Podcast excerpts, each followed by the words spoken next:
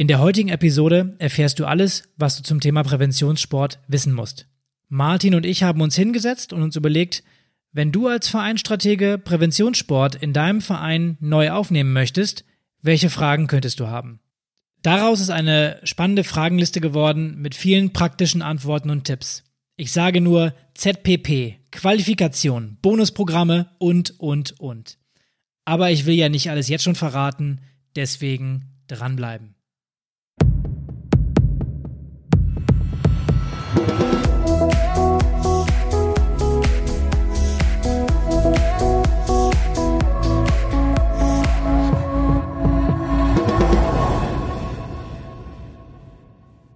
Herzlich willkommen beim Vereinstrategen Podcast. In unserem zweiten Teil der Miniserie Gesundheitssport reden wir über das Thema Präventionssport. In unserem Podcast machen wir dich zu einem echten Vereinstrategen. Wir bringen die Erfahrung dazu mit und berichten dir aus der Praxis. In Episode 9 hatten wir dir die Basics des Gesundheitssports nahegelegt. Wenn du die noch nicht kennst und kein Profi in dem Bereich bist, dann solltest du da definitiv mal reinhören. Heute geht es um den Bereich Präventionssport und wieso der für deinen Verein interessant sein kann. Bevor wir aber mit der eben erwähnten Frageliste starten können, müssen wir uns noch kurz mit den gesetzlichen Grundlagen beschäftigen. Wir wollen euch jetzt mit gesetzlichen Grundlagen auch nicht gleich nerven, aber wir müssen halt trotzdem drauf eingehen. Ähm, der Artikel, um den es geht, ähm, beschäftigt sich mit der primären Prävention der Gesundheitsförderung und das ist der Paragraph 20 des fünften Sozialgesetzbuches. Ähm, der regelt sozusagen ähm, die Möglichkeit, dass Vereine mit Krankenkassen zusammenarbeiten können. Und für die Krankenkassen sind da zwei primäre Dinge drin festgehalten. Das ist einmal die Verhinderung und Verminderung von Krankheitsrisiken, also die primäre Prävention, und die Förderung der selbstbestimmten gesundheitsorientierten Handlungen der Versicherten, also die Gesundheitsförderung. Daraus leiten sich dann verschiedenste Gesundheitsziele ab, die wir euch jetzt nicht alle mitteilen möchten, nur damit ihr ein Gefühl für bekommt. Da steht zum Beispiel sowas drin wie Tabakkonsum reduzieren, Alkoholkonsum reduzieren, die Leute sollen älter werden oder depressive Krankheiten sollen reduziert werden. Aber gibt's halt auch einen Bereich, der heißt gesund aufwachsen, Lebenskompetenz, Bewegung und Ernährung. Und aus diesen ganzen Zielen ergeben sich sogenannte Handlungsfelder. Und das sind genau vier Stück. Das ist einmal die Ernährung, Entspannung, Suchtmittelkonsum und was uns jetzt interessiert in diesem Podcast, halt das Thema Bewegungsgewohnheiten, weil das ist nämlich das Thema, worauf sozusagen Vereine abstellen können. Und bei den beiden Präventionsprinzipien gibt es nochmal zwei Unterscheidungsmöglichkeiten. Da gibt es einmal die Reduzierung von Bewegungsmangel durch gesundheitssportliche Aktivität und die Vorbeugung und Reduzierung spezieller gesundheitlicher Risiken. Eins von den beiden muss erfüllt sein. So, jetzt habt ihr es auch fast schon geschafft mit den Gesetzen. Ähm, wir müssen uns jetzt aber nochmal ein was angucken. Ähm, wie läuft das ganz real ab? Also grundsätzlich, die Krankenkassen müssen sich eigentlich auf einen gemeinsamen Standard einigen und das haben sie auch. Und ähm, für Kurse, die Vereine anbieten, ein Prüfverfahren ähm, und eine Zertifizierung auflegen. Und diese Aufgabe dieser Überprüfung haben sie der ZPP überlassen. Das ist ja der Begriff, den Pascal vor uns schon im Intro genannt hatte. Und das ist die zentrale Prüfstelle und Prävention. Und in dem Sinne würde ich sagen, gebe ich gleich über an Pascal. Was macht die denn, diese Prüfstelle? Genau, also die zentrale Prüfstelle Prävention ist der zentrale Ansprechpartner, wenn es um Präventionssport geht. Die Krankenkassen haben einheitliche Standards definiert und die ZPP prüft Anbieter und Kurse auf ihre eigenen und nach den Zielen des eben beschriebenen Paragraph 20. Für dich als Verein bedeutet das in der Umsetzung, dass du dich bei der ZPP registrieren musst, dass du deine Unterlagen vom Kurs hochladen musst und dass du dort auch die Infos zum Kurs hinterlegen musst, also sowas wie Stunden, Verlaufspläne, die Qualifikation deiner Übungsleiter und eben die Termine, an denen er stattfindet. Du musst dich, und das ist der große Vorteil dabei, danach nicht mehr mit jeder einzelnen Krankenkasse auseinandersetzen, sondern bekommst einen zentralen Ansprechpartner, dem alle anderen dann vertrauen. Ne? Wenn du das Siegel bekommst von der ZPP, dann wird das von allen Krankenkassen anerkannt. Du hast die Möglichkeit, entweder ein eigenes Konzept zu erarbeiten oder ein Standardkonzept zu nutzen, was schon ausgearbeitet wurde. Den Leitfaden für die Prävention packen wir auf jeden Fall nochmal in die Show Notes. Ähm, der DTB zum Beispiel hat unter dem Label Pluspunkt Gesundheit einige Standardpunkte zertifiziert, die du einfach so inhaltlich übernehmen kannst und in deinem Verein anbieten kannst. Insgesamt ist der Vorgang der Zertifizierung und Anerkennung bei der ZPP ein bürokratischer Akt.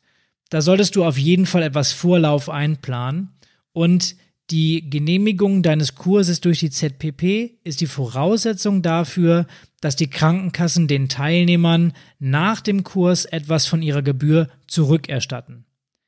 Wichtig für dich ist noch, die Prüfung bei der ZPP und die Registrierung ist für dich kostenlos.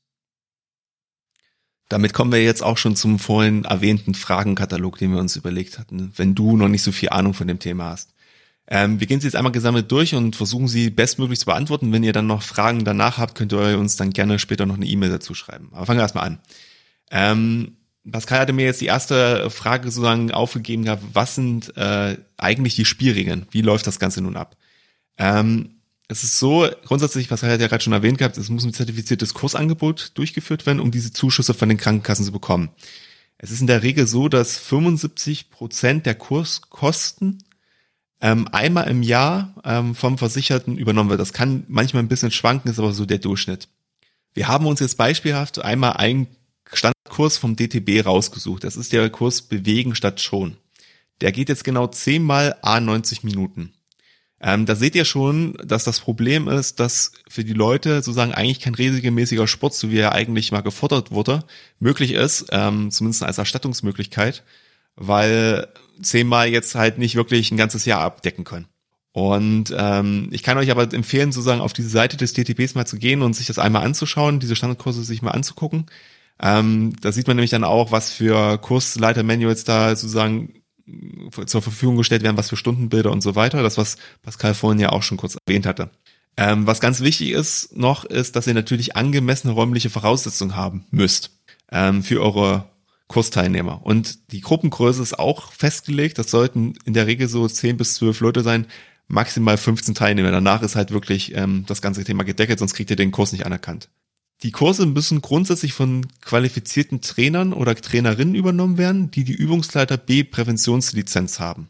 Da gibt es auch noch andere Möglichkeiten zu, da kommen wir aber später nochmal bei einer anderen Frage im Schwerpunkt drauf zu sprechen. Die Kursgebühr, die ihr diesen Teilnehmern sozusagen in Rechnung stellt, müssen an den Verein zu Beginn des Kurses bezahlt werden, also nicht danach. Also ich, ich empfehle es euch auch nicht, weil das immer wieder zu Scherereien bei den Vereinen führt. Ähm, wenn jemand die Kursgebühr nicht gezahlt hat, macht den Kurs dann teil und kommt dann einfach nicht mehr.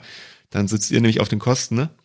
Ähm, und wenn der Kurs sozusagen beendet ist, dann erst gebt ihr den Teilnehmern eine Bescheinigung darüber und diese Bescheinigung können sie dann bei der Krankenkasse einreichen, um sozusagen diese 75 Prozent wieder zurückzuerhalten.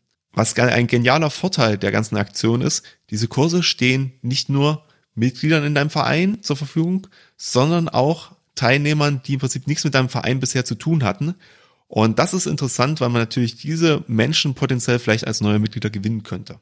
Aber jetzt haben wir ja schon gesagt, okay, DTB gibt's als Möglichkeit für einen Kurs. Ähm, aber woher bekomme ich denn sonst noch Kursangebote? Also der Gesundheitssport fällt zum Großteil in den Zuständigkeitsbereich des Deutschen Turnerbundes. Also du hast eben schon gesagt, der DTB ist da ein guter Ansprechpartner und äh, wenn ihr da mal auf die Gym-Welt guckt, dann äh, findet ihr einige standardisierte Kursprogramme. Beim DTB heißen diese Kurse Pluspunkt Gesundheit. Ähm, da fallen Kurse drunter wie Fit bis ins hohe Alter, Kardioaktiv, Fit und Gesund oder sowas wie Trittsicher durchs Leben. Der Vorteil ist, ähm, der Großteil der Prüfung wurde schon für dich erledigt. Und diese Angebote werden ohne großen Mehraufwand genehmigt. Da kannst du dich auf jeden Fall auch nochmal mit deinem Landestourenverband in Verbindung setzen oder mit deinem KSB sprechen. Die andere Möglichkeit wäre, dass du ein Kursangebot selber entwickelst, dass du dir die, den Leitfaden anschaust und dann eben ein Kursangebot danach zusammenbaust. Diesen würdest du dann von der ZPP prüfen lassen und anschließend eine Zertifizierung für im Normalfall drei Jahre bekommen.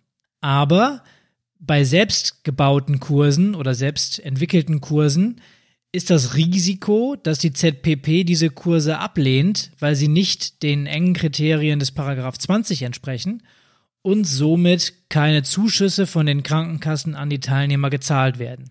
Ihr könnt dann den Kurs trotzdem durchführen und ihn auch für euch als Gesundheitssport deklarieren. Aber ähm, das hat eben dann den Nachteil, wie ich es gerade schon gesagt habe, dass die Teilnehmer kein Geld zurückbekommen können. Hast du denn schon mal selber versucht, einen Kurs bei der ZPP einzureichen? Nein, habe ich nicht. Ähm, wir haben uns bisher auch immer nur bei den Standardkursen äh, bedient und fahren damit sehr gut, weil die ein, ein breites Spektrum auch abdecken an verschiedenen Themenfeldern. Ähm, da stellt sich dann im nächsten Augenblick für dich sicherlich auch die Frage, gut, lohnt sich dann der Aufwand, beziehungsweise was muss ich unternehmen? Ja, also wie gesagt, haben wir ja gerade schon ein bisschen drüber gesprochen gehabt. Ähm, wenn du mal vom bürokratischen Zertifizierungsprozess absiehst, ist es eigentlich für den Verein relativ wenig Aufwand, ähm, diese Kurse durchzuführen. Du kannst die Kursgebühren höher ansetzen und hast damit eigentlich die Möglichkeit, deinen Verein neben dem traditionellen äh, Angeboten, die du für deine Mitglieder hast, sozusagen ein bisschen quer zu subventionieren. Also gegebenenfalls, weil die Kursgebühren halt deutlich höher sind, kannst du dann vielleicht den einen oder anderen Bereich dann noch ein bisschen bezuschussen. Ähm, was sich aber aus unserer Sicht halt nicht lohnt und wie du ja gerade schon gesagt hast, dass ihr selber noch nie gemacht hattet, ähm, ein neues Konzept zu entwickeln. Das ist halt schon mega aufwendig und du hast halt immer Gefahr, dass es halt abgelehnt wird. Und was halt richtig wenig Sinn macht, aus meiner Sicht zumindestens ist, wenn du sagst, du willst den Kurs nur einmal machen. Weil der Aufwand, der dann dahinter steht, auch mit der Suche nach Personal und so weiter und so fort, rechtfertigt das dann nicht. Und ich glaube auch, dass sich ja sowas auch erstmal rumsprechen muss, dass du diese Kurse überhaupt anbietest und dann macht einmal keinen Sinn. Deswegen würden wir immer empfehlen, biete den Teilnehmern auch Folgekurse an oder ein Dauerangebot in deinem Verein, damit sie gegebenenfalls halt zu Mitgliedern werden ähm, und nicht wieder gehen oder halt sagen, okay, ich bezahle dann die anderen Kurse aus eigener Tasche. Jetzt natürlich die Frage, jetzt haben wir viel darüber gesprochen, wie machen wir das? Wenn du jetzt noch Rückfragen hast an Leute, an wen wendest du dich denn da am besten, Pascal? Wir sind auf jeden Fall ein Player, den du fragen kannst bei der ganzen Sache. Ich würde dir aber raten, frag doch einfach mal deinen Landestourenverband, der ist in der Regel der beste Ansprechpartner, was das angeht. Es hilft auch bei befreundeten Vereinen oder bei Nachbarvereinen mal zu schauen, was die machen oder sich beim LSB, beim KSB oder auch bei der ZPP Informationen einzuholen, ähm, wie das Ganze denn funktioniert. Auf meiner Seite steht jetzt als nächstes, dass wir uns nochmal darüber unterhalten wollten, ähm, zu sagen, was brauche ich jetzt eigentlich an Qualifikationen, um diese Kurse überhaupt durchzuführen. Ich habe ja vorhin schon erwähnt gehabt, dass man diese Übungsleiter B Präventionslizenz braucht oder wie sie auch bei manchen genannt wird, Sport in der Prävention Lizenzstufe 2. Und ähm, die ist relativ umfangreich, muss man sagen. Also das ist schon, sind schon einige Stunden, die man dafür aufwenden muss, um die zu erhalten. Und natürlich die Grundvoraussetzung ist, dass man eine C-Lizenz haben muss, sonst darf man die auch gar nicht machen. Und auch wenn sozusagen dieses Programm abgeschlossen ist, muss man nochmal grundsätzlich eingeführt werden in das Gesundheitssportprogramm, was man da speziell selber durchführen möchte. Bei den standardisierten Kursen ist es so, ja, ist das vorgegeben, beziehungsweise da gibt es dann Informationsmaterialien, wie sich die entsprechende Person weiterbilden muss. Ähm, wenn ihr selber was erstellt, müsst ihr da natürlich auch nochmal gucken, ähm, dass ihr da das sozusagen ordnungsgemäß für die ZPP dann zur Verfügung stellt. Die zweite Möglichkeit, die ihr zur Durchführung dieser Kurse habt, ist entsprechende Fachkräfte aus staatlich anerkannten Berufs- und Studienabschlüssen zu werben. Beispielhaft könnte man dafür zum Beispiel Sportwissenschaftler aufzählen, Physiotherapeuten, Sport, Gymnastiklehrer, Arzt und Ärztin. Da gibt es jetzt seit dem 1.10. noch eine Anpassung. Früher war es so, dass diese Berufsgruppen grundsätzlich diese Angebote durchführen konnten. Inzwischen ist es so, dass sie gewisse ähm, Ausbildung in ihrem Studium und ihrer Ausbildung vorweisen müssen. Da könnt ihr euch aber nochmal speziell ähm, einlesen in die entsprechenden Bereiche. Das findet ihr dann bei der ZPP in den entsprechenden Anweisungen, welche Credit Points etc. da genau erfüllt werden müssen. Wichtig ist aber, dass im Prinzip die Studienabschlüsse aus dem Bereich Bewegung kommen müssen. Du solltest also auf jeden Fall jemanden fragen, der eine gewisse Affinität zum Thema Gesundheit aufweist oder bereits in dem Bereich arbeitet. Physiotherapeuten können zum Beispiel viele Kurse anbieten, da sie über fundiertes Fachwissen verfügen. Jetzt fragst du dich vielleicht, was so eine Ausbildung zum Übungsleiter B kostet. Die reinen Ausbildungskosten liegen unserer Erfahrung nach zwischen so 500 bis 800 Euro je nach Verband. Dazu kommen dann noch gegebenenfalls Fahrtkosten und Unterkunft. Informiere dich einfach bei deinem Landestourenverband, wann die nächste Ausbildung stattfindet und was sie kostet. Die Voraussetzungen, um einer Übungsleiter B Prävention mitzumachen bei einer Ausbildung, sind, dass du eine C-Lizenz hast. Dabei spielt es dann keine Rolle, ob du eine Übungsleiter C Breitensportausbildung hast, ob du C-Trainer im Breitensport einer Sportart bist oder ob du C-Trainer im Leistungssport bist. alle dürfen bei der Präventions-B-Lizenz dann mitmachen. Und bei den Ausbildungen gibt es manchmal auch einen Bonus für Menschen mit besonderen Vorkenntnissen. Zum Beispiel die eben erwähnten Physiotherapeuten können eine verkürzte Ausbildung machen, wenn dein Verein äh, oder Verband die Ausbildungsteile anerkennt. Nach der Ausbildung möchte dein Übungsleiter logischerweise auch etwas Honorar bekommen. Die B-Lizenz ist natürlich höherwertig als die C-Lizenz, von daher solltest du diesen höheren Zeitaufwand bei der Ausbildung und den, den neuen Wissensstand des Übungsleiters auch honorieren. Mit den Kursen verdienst du mehr Geld, das haben wir eben schon gesagt, als mit den normalen Angeboten deinem Verein. Du kannst zum Beispiel für einen 10-Wochen-Kurs durchaus 60 bis 80 Euro pro Teilnehmer nehmen. Und daraus lässt sich natürlich auch ein Honorar für den Übungsleiter bezahlen. Das hochwertige Produkt, das du anbietest, diesen zertifizierten Präventionskurs, da darfst du dem Übungsleiter dann auch mal wertschätzend etwas mehr geben, als was er normalerweise an anderer Stelle bei dir bekommt. Damit bindest du den Übungsleiter auch ein bisschen und zeigst ihm eben deine Wertschätzung. Wir haben aber keine klare Empfehlung, was jetzt einen konkreten Stundensatz angeht. Orientiere dich ähm, vielleicht an anderen Übungsleitern in deinem Verein, die gut ja, entschädigt werden dafür, dass sie sich bei dir betätigen und schaue, was verträglich ist, äh, auch in Bezug auf die Kursgebühr der Leute, damit es ja allen gut geht, alle davon profitieren können und ja, verhandelt es einfach frei. Wie gesagt, das ist ein Geben und Nehmen in der Vereinsarbeit und äh, insgesamt profitiert der Verein eben von diesen Angeboten. Jetzt muss ja der Übungsleiter auch noch irgendwo trainieren und mit irgendwas trainieren. Also müssen wir uns jetzt noch über Halle und Material Gedanken machen. Also grundsätzlich glaube ich, ist es für jeden klar, wenn ihr so eine Sportart oder so einen Kurs durchführen wollt, Platz sollte da sein. Gerade wenn ihr wisst, ihr braucht Platz für 15 Teilnehmer.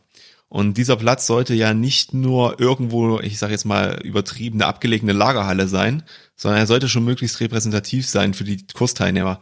Weil ihr habt ja immer im Hinterkopf als Vereinsstratege, ihr wollt die gegebenenfalls auch länger als Mitglieder werben nach dem Kurs. Und wenn ihr da, sage ich mal, in einem unaufgeräumten Raum seid oder irgendwie so asig aussehenden, ich sag mal, Klassenzimmer jetzt übertrieben, ähm, was irgendwie umgebaut ist, dann ist das wahrscheinlich nicht so der beste Einstieg darin. Ähm, zum Thema Material kann ich nur sagen, ähm, das hängt natürlich sehr vom Kurs ab. Ähm, es gibt Kurse, die kommen mit sehr, sehr wenig Material ähm, aus. Das heißt, die sind dann auch von der Materialbeschaffung relativ kostengünstig. Es gibt natürlich aber auch Kurse, wo größere Fitnessgeräte gegebenenfalls notwendig sind, um die Übung durchzuführen. Ähm, da müsst ihr dann gucken, A, ist das verfügbar, B, was kostet das, ähm, wie kriege ich Ersatz und was natürlich aber auch ein Kriterium ist, ähm, wenn jetzt relativ viele Vereine Kurse äh, im Gesundheitssport bei euch in der Region anbieten, kann das natürlich auch ein Alleinstellungsmerkmal sein, weil vielleicht andere Vereine diese Investitionen dann scheuen. Das müsst ihr euch einfach mal im Zweifel angucken. Weil am Ende ist es ähm, wichtig, dass die Qualität des Kursangebots stimmt, damit die Mitglieder glücklich werden. Und wo ich gerade schon von Qualität spreche, sind wir eigentlich schon fast im nächsten Punkt. Ähm, Pascal, welche Qualitätssiegel gibt es denn eigentlich? Also wir haben eigentlich die wichtigsten Siegel eben schon genannt. Das ist einmal der Pluspunkt Gesundheit, den der Deutsche Turnerbund hat. Dann das Siegel Sport pro Gesundheit, das ist das Siegel des Deutschen Olympischen Sportbundes. Und dann gibt es noch den deutschen Standard Prävention. Das ist das Siegel der ZPP selbst. Ähm, damit kannst du dann, wenn du diese Siegel bekommst, auch äh, werben. Du kannst das auf deine Homepage packen, auf einen Flyer packen und damit den äh, Mitgliedern und Teilnehmern zeigen, dass du dich an gewisse Standards hältst. Und äh, damit schaffst du eben auch Vertrauen für dein Kursangebot. Was dann wiederum wichtig ist, auch für die, für die Werbung und für das Marketing. Ähm, interessant ist auch, dass ZPP-Kurse, wenn sie anerkannt sind, direkt bei den Krankenkassen auf der Homepage erscheinen. Also du kannst darüber direkt ähm, auch eine Zielgruppe ansprechen, ohne was dazu zu tun. Natürlich musst du dich auch um das Thema äh, Flyer, Mundpropaganda äh, etc. kümmern. Also wie machst du diesen Kurs in deinem Verein bekannt? Ähm, und ja, dann durchstarten und Vollgas geben. Und der Martin hat noch einen kleinen Bonus für euch vorbereitet, ähm, den ihr auch zum Marketing nutzen könnt. Ja, Bonus ist richtig, weil ich möchte jetzt über Bonusprogramme sprechen. Das hat jetzt zwar nicht im ersten Moment was mit Gesundheitssport so zu tun, weil es auch Bereiche außerhalb des Gesundheitssports betreffen kann, liegt aber an dem Gesetz, was wir am Anfang ja genannt hatten, in diesem Paragraph 20. Es gibt nämlich noch den Paragraph 65 ähm, im fünften Sozialgesetzbuch. Und äh, der schreibt explizit vor, dass es Bonusprogramme geben kann für Krankenkassen, die sich im Prinzip auf diese Handlungsfelder äh, fokussieren, die wir auch vor uns schon genannt hatten. Also bei unserem Fall, also in unserem Fall das Thema Bewegungsgewohnheiten. Und dieser Paragraph schreibt genau vor, ähm, wie Bonuszahlungen aussehen können. Das gilt nämlich in drei verschiedenen Sachen. Einmal als Geldzahlung, einmal als Gewährung einer Sachprämie oder als reduzierte Zuzahlung zu den Krankenkassenleistungen. Und da hört ihr schon raus, das ist gar kein richtiges Programm, was jetzt Vereine nutzen können, aber es ist ein Programm, was sozusagen die Vereinsmitglieder nutzen können. Und da fängt jetzt sozusagen die Werbewirksamkeit für euch an. Wenn ihr jetzt also hingeht und sagt, okay, ich möchte jetzt Vereinsmitglieder gewinnen und mein Jahresbeitrag im Verein setzt man jetzt mal relativ niedrig an, es sind jetzt 100 Euro. Ähm, dann könnt ihr im Prinzip eigentlich schon damit werben, dass ihr sagt, ja, ähm, ihr müsst zwar an uns 100 Euro zahlen, aber eigentlich müsst ihr nur 80 Euro zahlen, weil euch 20 Euro die Krankenkasse wieder gut schreibt oder noch mehr. Und da kommt es jetzt ein bisschen drauf an, in welcher Krankenkasse ist das Mitglied denn versichert. Ähm, wir haben jetzt mal beispielhaft so ein bisschen was rausgesucht, damit ihr einfach so ein Gefühl dafür bekommt und dann schaut, ob ihr das sozusagen werbewirksam bei euch einsetzen könnt. Es gibt zum Beispiel Möglichkeiten, dass ähm, man eine App downloadet bei der einen oder anderen Krankenkasse und Schritte zählt. Und dann für eine bestimmte Schrittanzahl kriegen die Mitglieder sozusagen einen Bonus gut geschrieben. Oder man muss eine gewisse Herzfrequenz durchgehend machen. Man kann Sportabzeichen machen. Bei manchen reicht es sogar schon aus, Geld zurückzuerhalten, nur wenn die Mitglieder sozusagen sich beim Verein angemeldet haben, dass sie Mitglied sind und das bei der Krankenkasse einreichen. Und wir denken einfach, dass das eine super Möglichkeit ist für Vereine, ähm, nochmal zu sagen, ey Leute, ihr habt eine Möglichkeit, Kosten zu reduzieren. Wir unterstützen das proaktiv, was glaube ich bei Mitgliedern super ankommt, weil viele wissen das nicht oder wissen auch nicht, wie einfach das ist. Und nur damit ihr mal so ein Gefühl habt, man kann da durchaus 220 Euro bei der ein oder anderen Krankenkasse pro Jahr sparen. Und äh, da reden wir noch nicht davon, dass sozusagen gewisse Sachen ähm, so laufen, dass die Krankenkasse sagen, gut, wir zahlen es nicht aus, ähm, aber ähm, wir verdoppeln sozusagen für unsere Mitglieder die Beiträge ähm, wenn sie das in eine, äh, in eine Maßnahme einlegen. Also ich sage jetzt mal, man hat jetzt 100 Euro gut geschrieben bekommen vom Verein, sagt, man möchte es bei der Krankenkasse behalten und ähm, hat dann später vielleicht mal die, äh, das Problem, dass man Zahnersatz braucht, dann macht die Krankenkasse einfach aus den 100 Euro teilweise 200 Euro. Aber wie gesagt, das kommt immer sehr auf die Krankenkasse drauf an. Das müssen eure Mitglieder am Ende sich anschauen, wie das genau läuft. Aber als Werbeinstrument ist das wirklich super geeignet. Danke für diesen kleinen nützlichen Kniff noch, äh, auch in die Werbung zu gehen für das Thema Gesundheitssport und Prävention.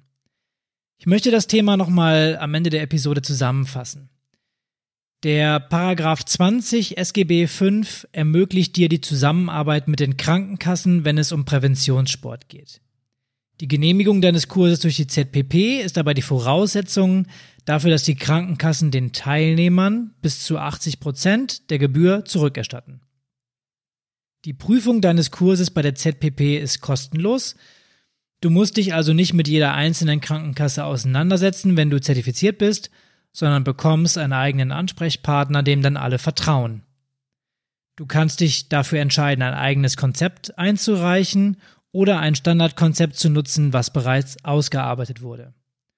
Unsere Empfehlung ist ganz klar, nimm ein fertiges Konzept vom Deutschen Turnerbund, beziehungsweise frag bei deinem Landestourenverband nach äh, und erkundige dich nach bereits zertifizierten Angeboten. Die Voraussetzung, dass du ein äh, Angebot hast oder anbieten kannst, ist, dass du einen Übungsleiter B Prävention als Kursleiter hast. Sprich hier auch gern mal die Mitglieder in deinem Verein an, die vielleicht eine Ausbildung im Gesundheitsbereich haben und frag sie, ob sie Lust haben, sich in diesem Bereich weiterzubilden. Und auch wenn die Ausbildung insgesamt nicht günstig ist, lohnt es sich aus unserer Sicht, die Zielgruppe anzusprechen, ähm, also die Teilnehmer anzusprechen mit diesem Angebot und den Bereich weiterzuentwickeln. Für deine Werbung bekommst du Qualitätssiegel mit an die Hand, die dem potenziellen Kunden zeigen, dass du vertrauenswürdig bist. Kurse sind dabei auch für Nichtmitglieder offen. Das heißt, die Teilnehmer müssen nicht unbedingt Mitglied in einem Verein sein können aber dann später eintragen, äh, eintreten. Du kannst bei der Preisgestaltung der Kurse durchaus Preise im Bereich 60 bis 80 Euro oder mehr verlangen. Es ist durchaus üblich, dass die Mitglieder einen geringeren Beitrag zahlen als die Nichtmitglieder.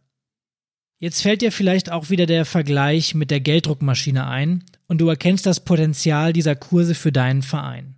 Als zusätzlichen Bonus kannst du noch die Leistungen an deine Mitglieder ansehen, die die Krankenkassen auf Basis des Paragraph 65 an diese Mitglieder zurückgeben. Das kannst du nutzen, um für deine Angebote Werbung zu machen und die Leute auf deine Gesundheitssportangebote aufmerksam zu machen.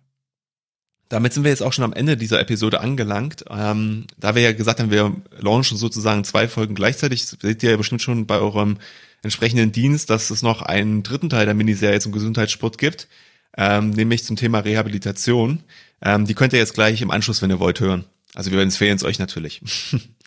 ähm, wir hoffen, dass es dir diese Folge gefallen hat und würden uns natürlich über Feedback sehr freuen. Ähm, auch gerne über unsere Social-Media-Kanäle bei Facebook und bei Instagram. Ähm, sucht einfach unter den Namen Vereinsstrategen, da findet ihr dann alles, was ihr wollt. Ähm, wenn du die Folge noch einmal zusammengefasst lesen möchtest als Blogbeitrag, kann ich dir nur empfehlen, dass du unsere Webseite www.vereinstrategen.de besuchst. Und ähm, ja, wenn es ein Thema gibt, was du noch besprochen haben möchtest im Podcast, dann kontaktiere uns einfach ganz gerne. Und in dem Sinne bleibt mir jetzt nur noch zu sagen, wir danken dir für deine Zeit, wir verabschieden uns und freuen uns auf das nächste Mal. Bis dahin, tschüss.